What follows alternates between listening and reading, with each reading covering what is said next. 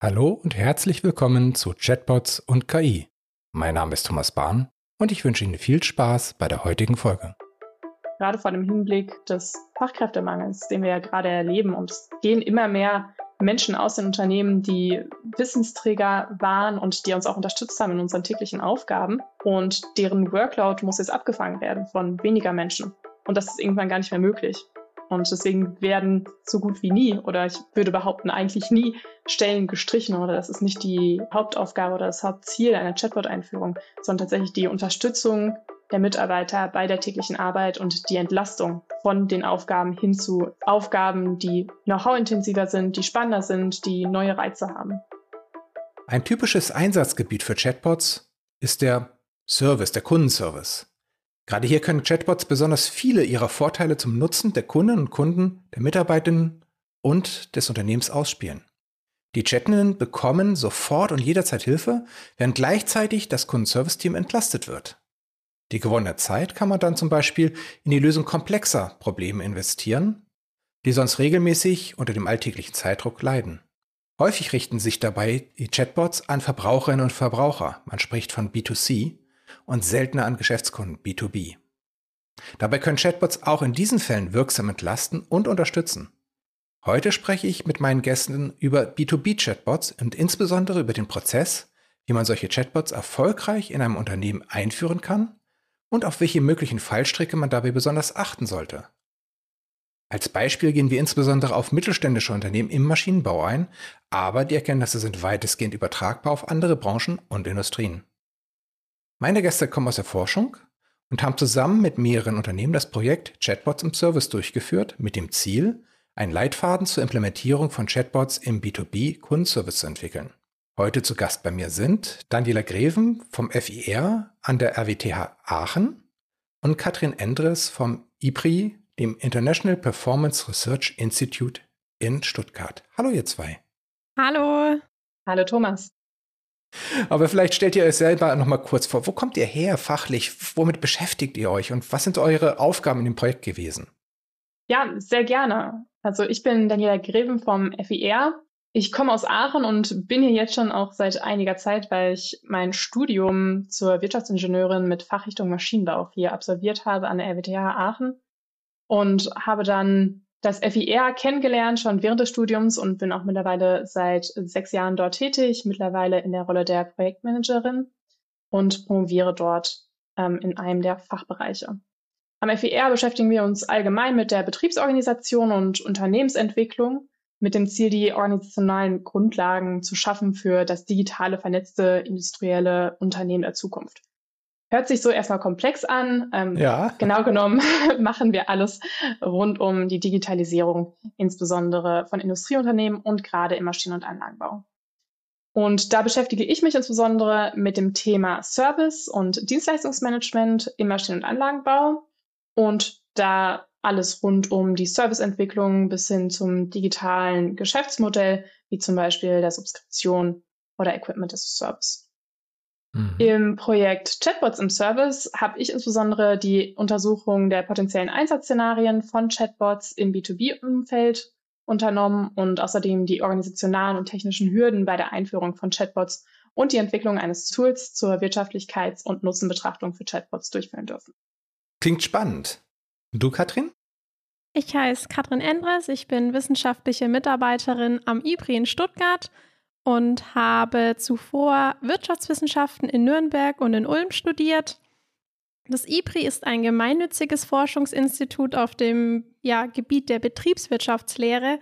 Und wir haben verschiedene Forschungsschwerpunkte, sind so digitale Geschäftsmodelle, industrielle Dienstleistungen, aber auch beispielsweise die Plattformökonomie.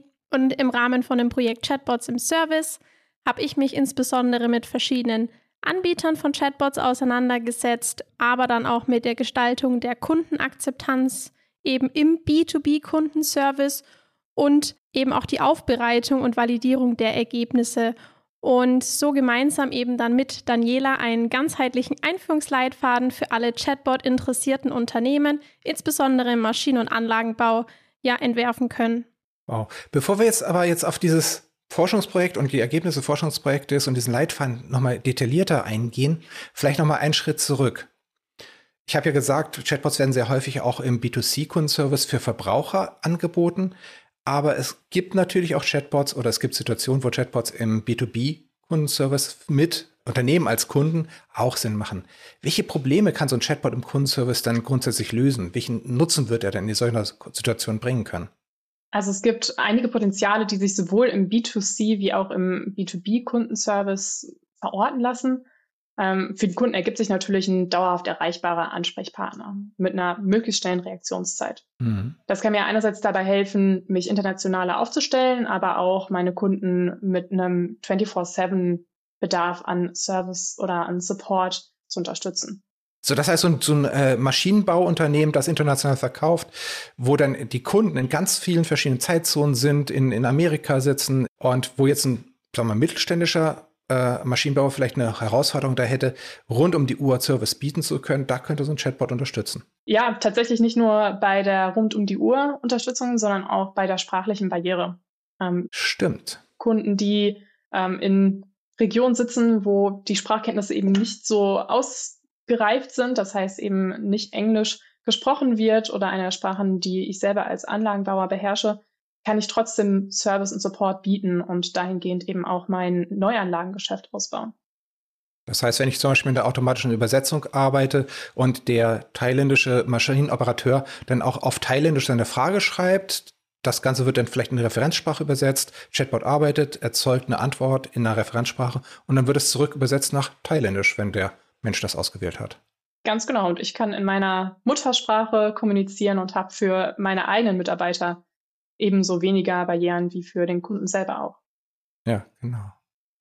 Solche Kundenservice-Chatbots findet man ja in Unternehmen, die dann eher so oder häufig, in, wo es dann um Verbraucherinnen und Verbraucher geht.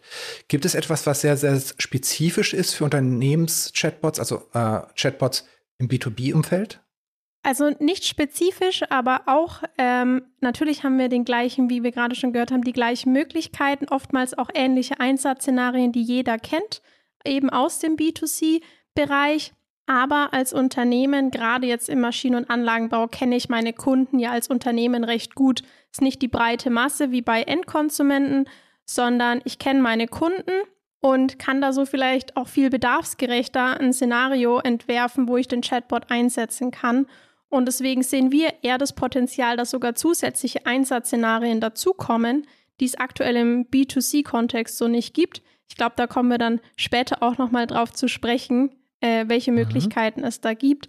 Dennoch muss man ganz klar sagen, wir sehen da natürlich viele Potenziale, aber es ist trotzdem nicht verbreitet. Also das ist ja auch Grund für dieses Forschungsprojekt, dass man da ein bisschen Klarheit schafft, einfach weil es aktuell so ist, dass man im B2B-Bereich bisher einen persönlichen Ansprechpartner meist hat. Mhm. Und auch natürlich, wenn es Maschinen und Anlagen sind, eine höhere Komplexität zum einen hat, aber natürlich auch der Wert der Anlagen wesentlich höher ist, als ich das jetzt gerade als Endkonsument meist kenne. Und noch eine weitere Besonderheit, meist kauft da nicht eine einzelne Person die Produkte, sondern es ist ein ganzes Buying Center, also eine Gruppe verschiedener Personen, meist aus verschiedenen Bereichen im Unternehmen, gerade wenn es um größere Anschaffungen geht, die eben damit zuständig sind, die Maschinen und Anlagen zu beschaffen.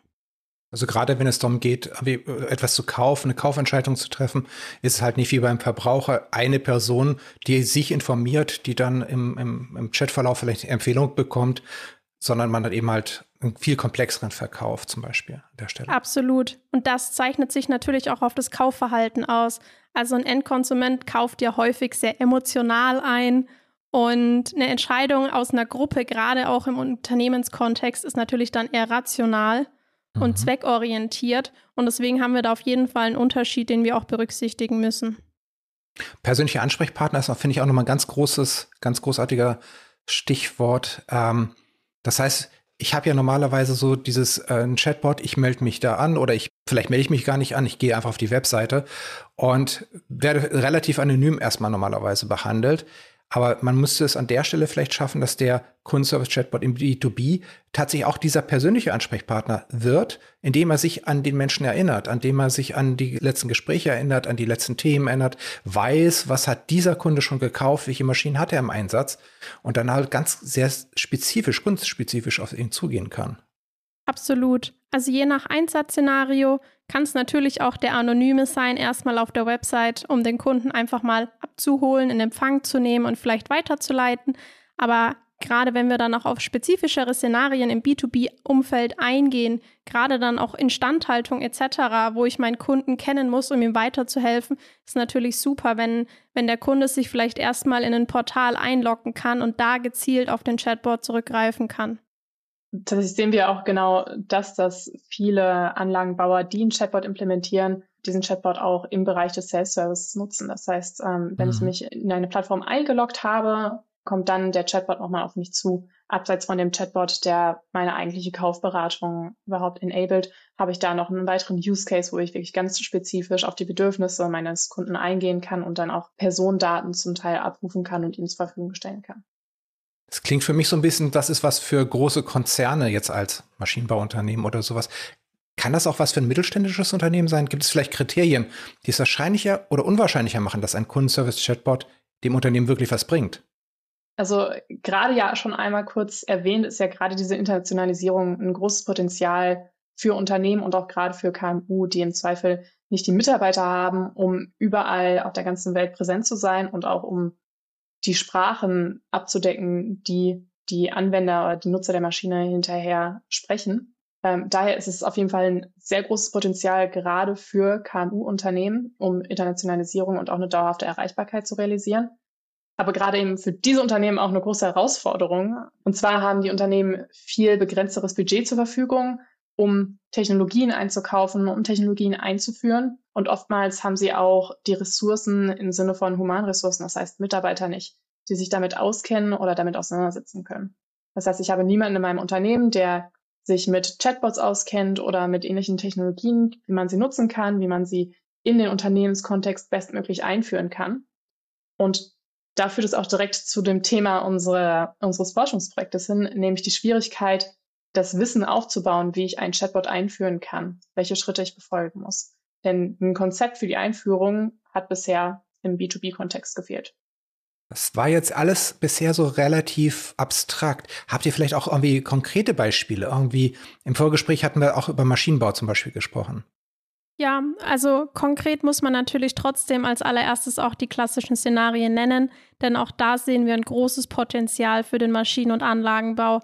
Gerade im First-Level-Support, wenn ich da die Mitarbeiter entlasten kann und die sich wertschöpfenden Tätigkeiten dadurch widmen können, habe ich auch als mittelständisches oder auch als kleines Unternehmen schon viel gewonnen. Ähm, also Beantwortung von FAQs oder auch einfach Abfrage des Bestellzustandes. Ähm, da ist schon viel geholfen. Für mich tatsächlich dann insbesondere interessant, ähm, das Ganze zu betrachten vor dem Hintergrund des Maschinen- und Anlagenbaus, wo wir eben beim Institut auch herkommen, beziehungsweise an der RWTH natürlich unser Steckenpferd haben im Maschinenbau. Ähm, da haben wir auch einige Anwendungsfälle identifizieren können, beziehungsweise auch den einen oder anderen gestalten können mit Projektteilnehmern.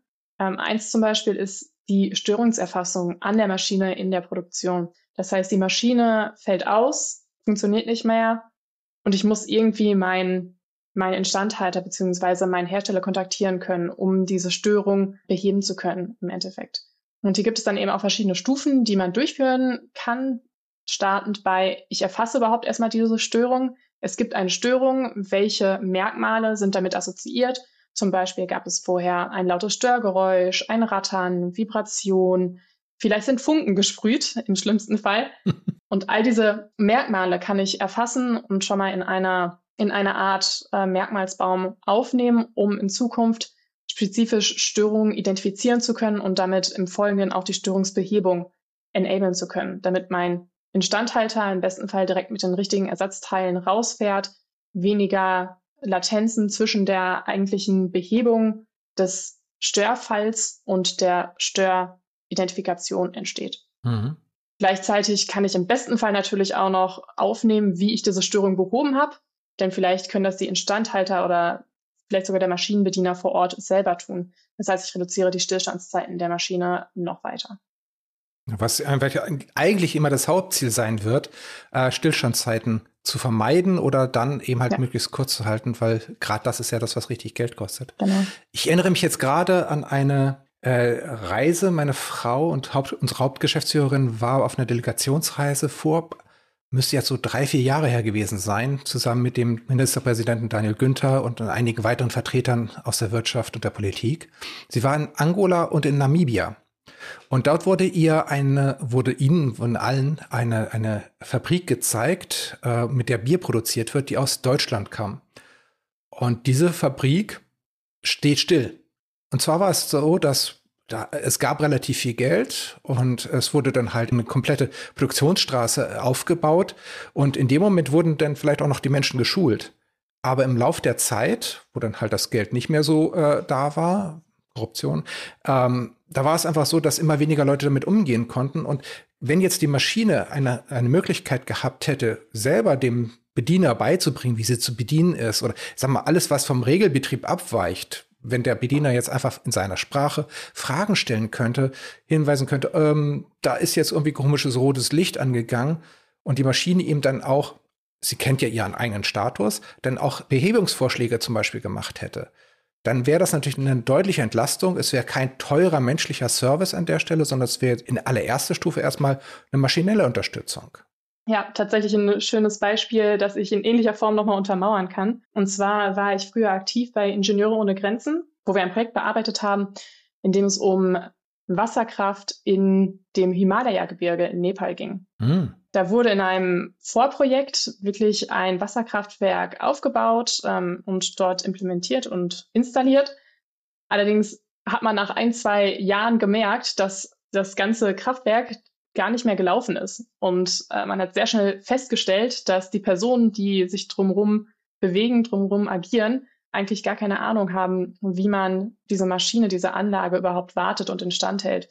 Und so ist aus dem eigentlichen Projekt, wie man Elektrizität und Energie ins Himalaya-Gebirge und in dort entlegene Dörfer bringen kann, hinter einem Projekt entstanden, wo es wirklich auch um Schulungskonzepte geht. Und äh, jetzt, wo du es ansprichst, das wäre, glaube ich, auch ein fantastischer Case für einen Chatbot gewesen, ähm, sofern da denn eine Internetanbindung ist. Genau. Oder ähm, wenn es auch doch darum geht, dass die Maschine, ich sag mal, spreche jetzt mal in Richtung Predictive Maintenance, feststellt, aufgrund von Sensoren, unübliche Geräusche, es könnte sein, dass demnächst mal was ausfällt, dass es denen eben halt auch eine Kommunikation mit dem Maschinenbediener aufbaut und ihn anleitet und vielleicht auch Hilfestellung bietet und dann eben halt Ersatzteilbestellung ausgelöst wird oder der Servicetechniker gerufen wird mit ganz vielen Detailinformationen, die auf der einen Seite vom Bediener kommen, andererseits von der Maschine beigesteuert werden gesammelt werden und dann als ganzes Paket quasi dann abgeschickt werden. In Kommunikation mit dem Maschinenbediener. Definitiv. Dann lass uns nochmal zurückkehren zu eurem Forschungsprojekt. Da ging es ja äh, nicht nur um das Ob, sondern vor allen Dingen auch um das Wie. Das heißt, wie kann man so ein Projekt erfolgreich planen? Wie kann man es umsetzen? Wie kann man einen hilfreichen Chatbot implementieren? Erzählt mal noch mal selber vielleicht ein bisschen was über das Forschungsprojekt. Was war euer Ziel, bevor ihr angefangen habt? Sehr gerne. Also das Ziel des Forschungsprojektes selber war die Entwicklung eines praxistauglichen Einführungsleitfadens, damit man Chatbots in B2B-Unternehmen insbesondere eben fokussiert auf den Service implementieren kann. Der Einführungsleitfaden soll dabei Unternehmen durch verschiedene Phasen und Herausforderungen von einem Chatbot-Einführungsprojekt begleiten. Das heißt, durch die verschiedenen Steps, die ich da nehme, ähm, auch immer eine Hilfestellung bieten und dabei erfolgreich eben zu einer Implementierung eines Chatbots und auch zu dessen späteren Nutzung führen, damit wir hier auch wirklich von einem Chatbot reden oder von einer unterstützenden Assistenz, einer stützenden Technologie, die auch im Unternehmen hinterher genutzt wird. Das habt ihr wahrscheinlich nicht alleine gemacht zu zweit, da gab es wahrscheinlich noch weitere Beteiligte im Projekt. Genau, also wir haben immer einen relativ großen projektbegleitenden Ausschuss, so nennen wir das, mit dabei. Der besteht aus Mitgliedern aus der Industrie. Ähm, also das sind beispielsweise Anwendungsunternehmen, also in unserem Fall natürlich dann Maschinen- und Anlagenbauer, aber eben auch Anbieter verschiedener Unternehmen, die natürlich einmal das Fachwissen dann von den Chatbots mitbringen und die Anwendungsunternehmen dann das Fachwissen haben, was denn deren Anforderungen aktuell sind. Und gemeinsam mit diesem projektbegleitenden Ausschuss erarbeiten wir die einzelnen Inhalte, wir nennen das immer Arbeitspakete, wo Stück für Stück das Projekt erarbeitet wird in einer Reihenfolge und die Mitglieder dieses projektbegleitenden Ausschusses unterstützen uns da beispielsweise in Form von Workshops, wo wir Inhalte erarbeiten oder im Rahmen von einem Experteninterviews Oder auch beispielsweise, wir nehmen die Fallstudien von den Unternehmen vor Ort auf und schauen, wie wir da dran arbeiten können. Also ganz, ganz konkret mit echten Unternehmen, die ein echtes Problem haben. Genau das auch wirklich umgesetzt haben. Absolut. Es ist natürlich umso besser, wenn das Unternehmen gerade an dem Punkt steht, dass es sich denkt, oh, Chatbot habe ich gehört, ich weiß nicht so ganz, wie es funktioniert. Dann ist man natürlich ideal, bei so einem Projekt jetzt in dem Fall beizutreten und dann mitzuwirken, weil dadurch können wir natürlich auch auf die konkreten Herausforderungen der Unternehmen eingehen und es auch dahingehend ausrichten. Das ist ein Projekt, was für Unternehmen gestaltet ist, eben praxisorientiert und davon leben wir. Und wir möchten natürlich auch regelmäßig immer Feedback, damit wir auch nochmal die Bestätigung haben, dass es in die richtige Richtung geht und wir da nicht unabhängig forschungsseitig und Praxis wieder trennen, sondern dass wir das wirklich regelmäßig zusammenführen. Und deswegen gibt es beispielsweise auch große regelmäßige Treffen. Das nennen wir immer dann einfach Treffen des projektbegleitenden Ausschusses. Da hatten wir jetzt auch diese Woche erst wieder eines unser letztes Treffen in Frankfurt, wo wir Ergebnisse präsentieren und dann auch nochmal gemeinsam erarbeiten, weil wir da viele Mitglieder an einem Tisch haben und natürlich so im Diskurs tolle Inhalte erarbeiten können. Letztes Treffen, ähm, wir haben jetzt Ende März 2023. Wo steht ihr denn im Projekt? Tatsächlich ist das Projekt schon fast zu Ende, leider. Wir haben noch Projektlaufzeit bis zum 30.04. diesen Jahres. Wenn ihr jetzt schon fast fertig seid, gibt es denn vielleicht schon Erkenntnisse aus dem Projekt, die ihr teilen könnt mit unseren Zuhörern? Sehr gerne. Also grundlegend erstmal noch die Information. Es ist ja ein Projekt für die Praxis, für die Unternehmen. Deswegen sind all unsere Ergebnisse für jeden kostenfrei zugänglich. Ähm, wir haben eine Projektwebseite, das ist www.chatbots-im-service.de. Dort sind alle Ergebnisse zugänglich. Einzelne Inhalte werden noch überarbeitet und auch noch besser aufbereitet, aber dort sind schon mal alle erreichbar. Und wir haben da einen, ja, einen Leitfaden entwickelt. Wir nennen das Ihr Weg zum Chatbot, wo wir Stück für Stück die Inhalte dann auch darlegen und natürlich am Anfang auch nochmal kurz definieren, was ist der Chatbot und wie funktioniert der Chatbot, aber auch, welche Anbieter gibt es denn aktuell am Markt, wie kann ich da vielleicht einen passenden Anbieter finden, der zu mir passt. Da haben wir natürlich auch versucht, das nicht nur irgendwie die Informationen darzulegen, sondern da auch ein bisschen eine Kategorisierung reinzubringen, um dem Nutzer dann ein bisschen Erleichterung zu schaffen und schauen da zum Beispiel, welcher Anbieter bietet mir die Möglichkeit, eine Testversion oder eine Demo-Version zu nutzen und wer unterstützt mich vielleicht etwas persönlicher bei der Implementierung oder auch bei der Wartung oder wenn ich Probleme habe. Viele Unternehmen, gerade größere, haben wir gemerkt, die machen das teilweise nur über einen Online-Support, wo ich dann vielleicht auch nur auf FAQs zurückgreifen kann. Und da gerade auch, glaube ich, für KMUs ganz nett zu wissen, welche kleineren Anbieter es dann auch gibt, die dann oftmals vielleicht auch eine persönliche Betreuung übernehmen und sie da komplett begleiten. Vielleicht mal aus unserer äh, Perspektive vielleicht ganz kurz.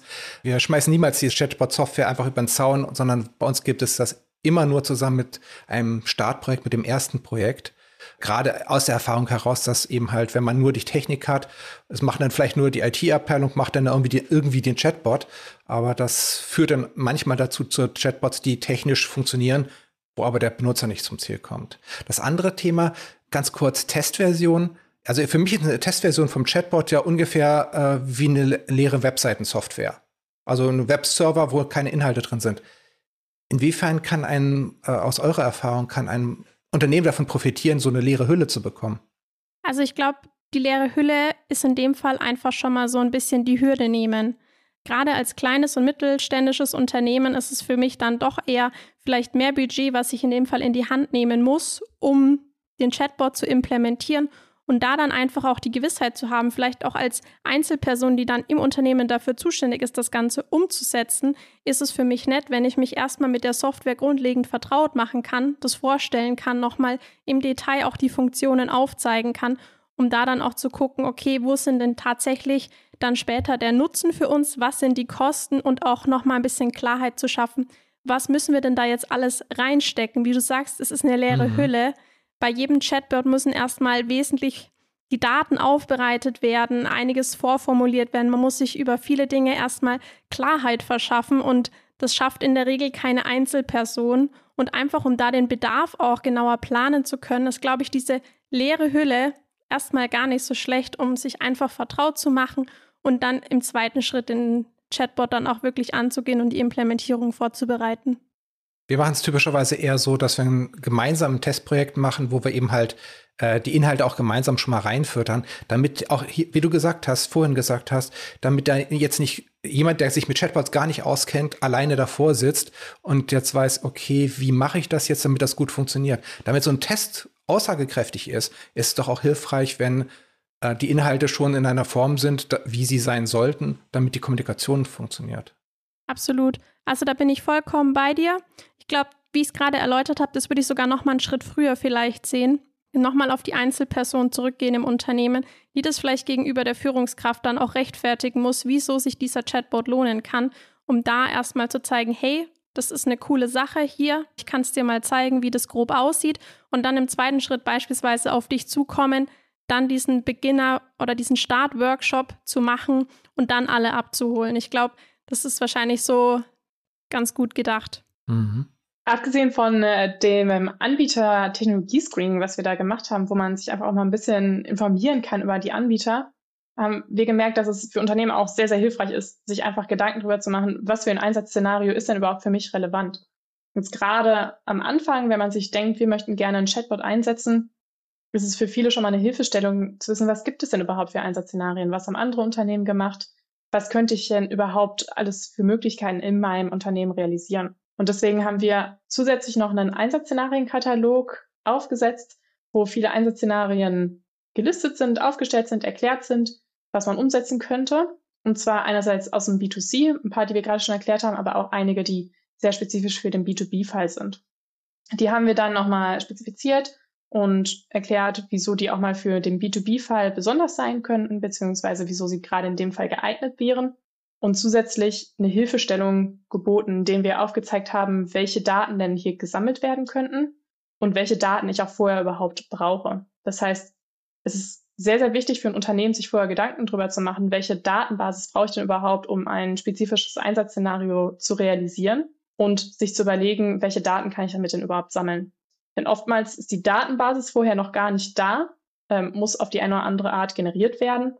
Denn dieser Chatbot ist typischerweise eben nicht das Allheilmittel, wo man sagt, ähm, wir wissen zwar nicht genau, wie ich dein Problem löse, lieber Kunde, aber der Chatbot, der kann das, weil da ist ja KI drin, ähm, die ominöse künstliche Intelligenz.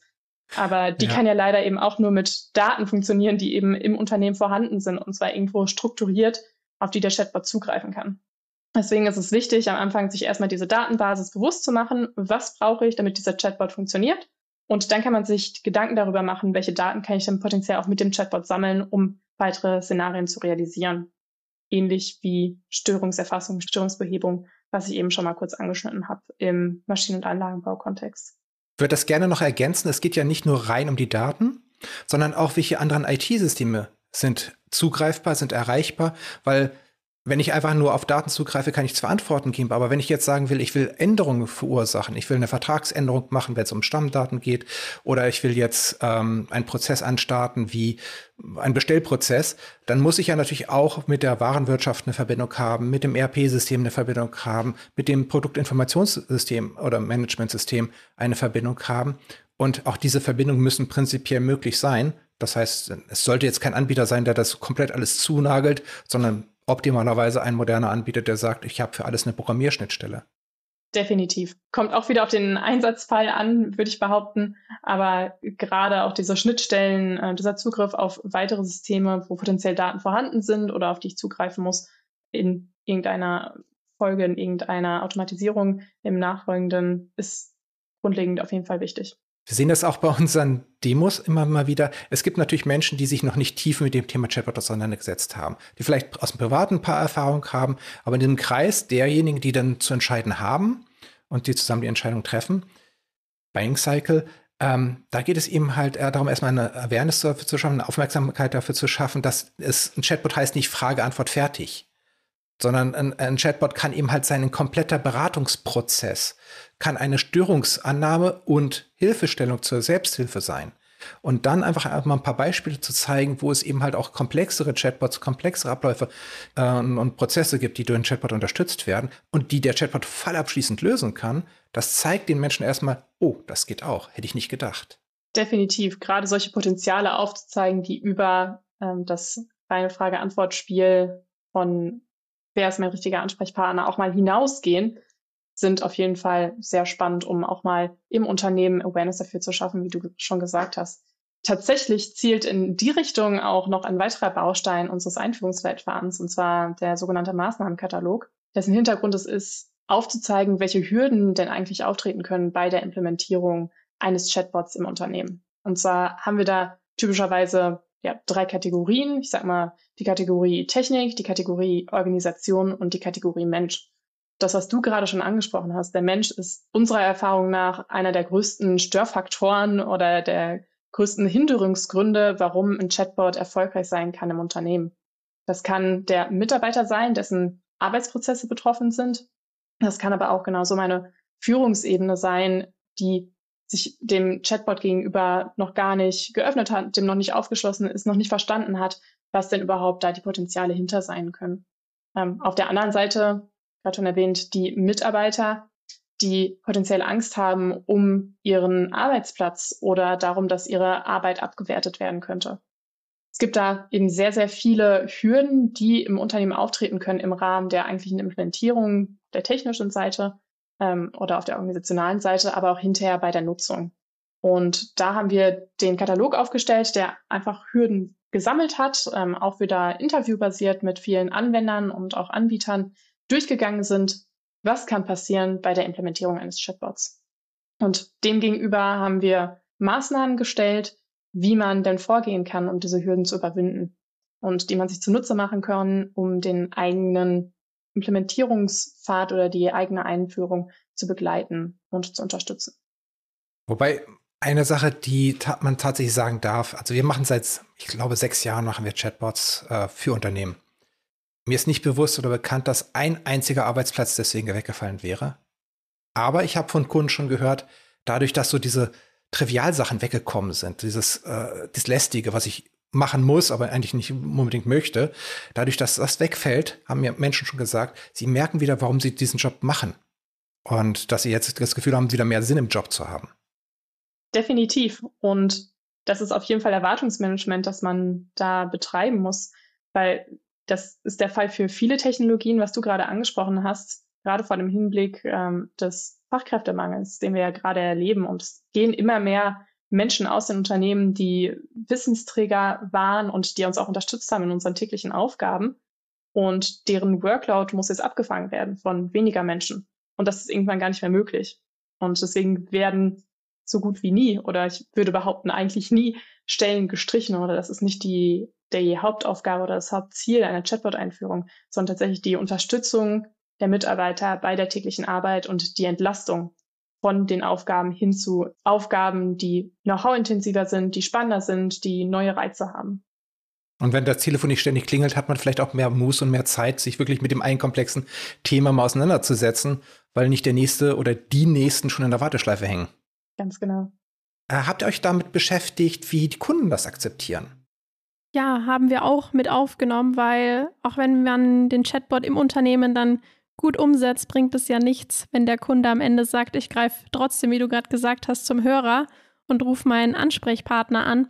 Wir haben uns da auch äh, mit der Akzeptanz sehr breit beschäftigt.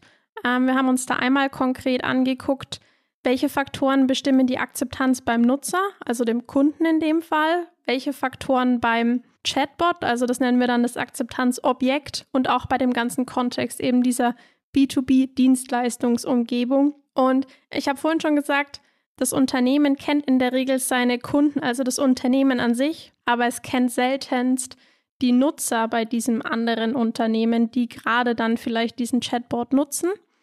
Deshalb, auch wenn das in der Akzeptanzforschung immer ein großes Thema ist, ähm, wo man nach Alter, Geschlecht, Bildungsniveau etc. unterscheidet, das spielt hier eigentlich kaum eine Rolle. Erstens hat sich das in den letzten Jahren, glaube ich, stark reduziert. Chatbots sind aktuell in aller Munde und jeder hat vermutlich schon mittlerweile fast einen Chatbot benutzt. Das heißt, Was gerade als Unternehmen ich machen kann, ist natürlich zu gucken, wie sieht es jetzt in dem Kontext aus, gerade auch wenn ich den Kunden vielleicht schon länger kenne, nehme ich den vielleicht direkt mit ins Boot bei der Implementierung und sage, hey, wir haben da etwas, wir möchten euch einfach auch rund um die Uhr einen Support bieten können, zusätzliche Unterstützung. Wenn wir vielleicht nicht erreichbar sind, vielleicht könnt ihr hier gucken und habt da auch nochmal zusätzlichen Wert. Also es geht ja auch nicht darum, im Chatbot jetzt nur darum, Mitarbeiter zu entlasten. Das ist natürlich toll, aber natürlich auch einen Mehrwert für den Kunden zu bieten und das ist besonders wichtig und da einfach geguckt, was kann ich in dem Feld machen, aber eben auch beim Chatbot, welche Faktoren muss ich als Unternehmen berücksichtigen bei meinem Chatbot, damit der Chatbot nicht selbst irgendwie abgestoßen wird, weil er sich vielleicht unpassend ausdrückt, weil er nicht akkurat auf die Inhalte eingehen kann, weil ich nicht ganz klar kommuniziere, wofür der Chatbot vielleicht da ist und die Kunden dann auch eine falsche Erwartung haben oder am Ende sogar nicht besprochen wird oder kommuniziert wird vom Chatbot selbst, dass es sich um einen Chatbot handelt und dann enttäuscht sind, wenn sie herausfinden, dass sie gerade nicht mit einem Menschen kommunizieren, sondern mit einem Chatbot. Ja, das sollte man nicht machen. Äh, ja, genau. Wir empfehlen auch unseren Kunden einfach auch, das immer klar zu kommunizieren, weil es geht um Vertrauen. Es gibt sehr, sehr viel, gerade im Business to Business noch mehr als bei Business to Customer. Es geht um Vertrauen. Und wenn sich jemand auch nur getäuscht fühlt, es geht ja gar nicht darum, dass er getäuscht wird, aber wenn er sich getäuscht fühlt, das kostet viel Vertrauen.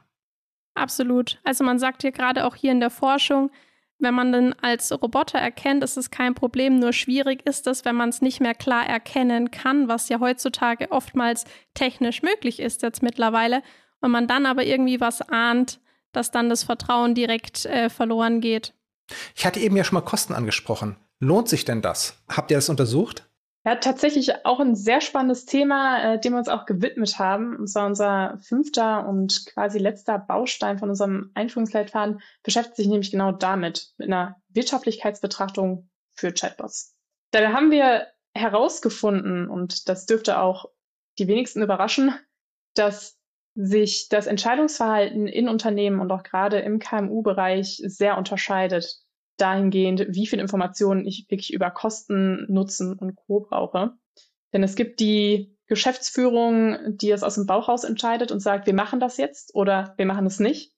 Da braucht man keine Wirtschaftlichkeitsberechnung, da braucht man einfach nur Überzeugungswillen, Überzeugungskraft oder es kommt von der Führungskraft selber.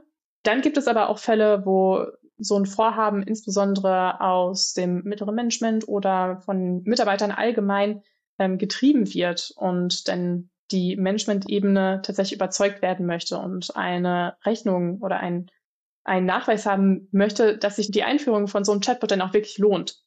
Und dafür haben wir Kostentreiber und Nutzenpotenziale identifiziert und überführt in einmal monetäre Faktoren und auch strategische Faktoren, um es abschätzbar zu machen, ob mir dieser Chatbot denn überhaupt was bringt. Mhm. Bisher war das in rudimentärer Art und Weise für den B2C-Bereich möglich, aber gerade im B2B-Bereich war das eben noch nicht wirklich anwendbar. Deswegen haben wir da ein Tool aufgesetzt, mit dem auch wirklich der strategische und monetäre Nutzen nachgewiesen und ja, aufgezeigt werden kann. Das Problem ist ja, wenn man nur rechnet, wie viel Arbeitszeit wird eingespart oder sowas ohne Entlassung, dann habe ich ja auch erstmal nur Menschen, die etwas anderes tun können. Aber dann werden solche sehr wichtigen Faktoren wie Kundenzufriedenheit oder eben halt das Ausdehnen der Kundenservicezeit komplett äh, vernachlässigt. Und das muss man natürlich auch berücksichtigen. Und das lässt sich leider nicht ganz so einfach rechnen wie gesparte Arbeitszeit. Definitiv. Also es sind Faktoren wie zusätzliche Leads, die möglich sind, ähm, zusätzliche ähm, Aufträge, die abgearbeitet oder bearbeitet werden können, was in dem Rechner auch erfasst wird, ähm, entweder mit Zahlen, die Schätzfaktoren sind oder eben auch individuell abgeschätzt werden kann vom jeweiligen Nutzer. Ähm, es ist natürlich immer eine Abschätzung, es ist keine 100% genaue Rechnung, aber ich glaube, so eine Prognose äh, ist dann auch nicht möglich. Aber hier hilft das Tool eben einfach dabei, sich Gedanken über die verschiedenen Faktoren zu machen und verschiedenen Nutzenpotenziale auch wirklich mal zu monetarisieren oder aufzuzeigen, was es mir hinterher wirklich bringen könnte.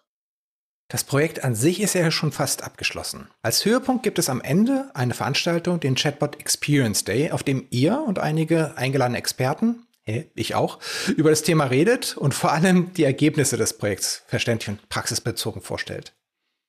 Der Chatbot Experience Day findet am Vormittag des 26. April statt, also schon ziemlich bald, und ist online. Das heißt, man kann relativ leicht auch daran teilnehmen. Mögt ihr vielleicht noch ein bisschen mehr über die Veranstaltung erzählen? Kann man sich noch anmelden?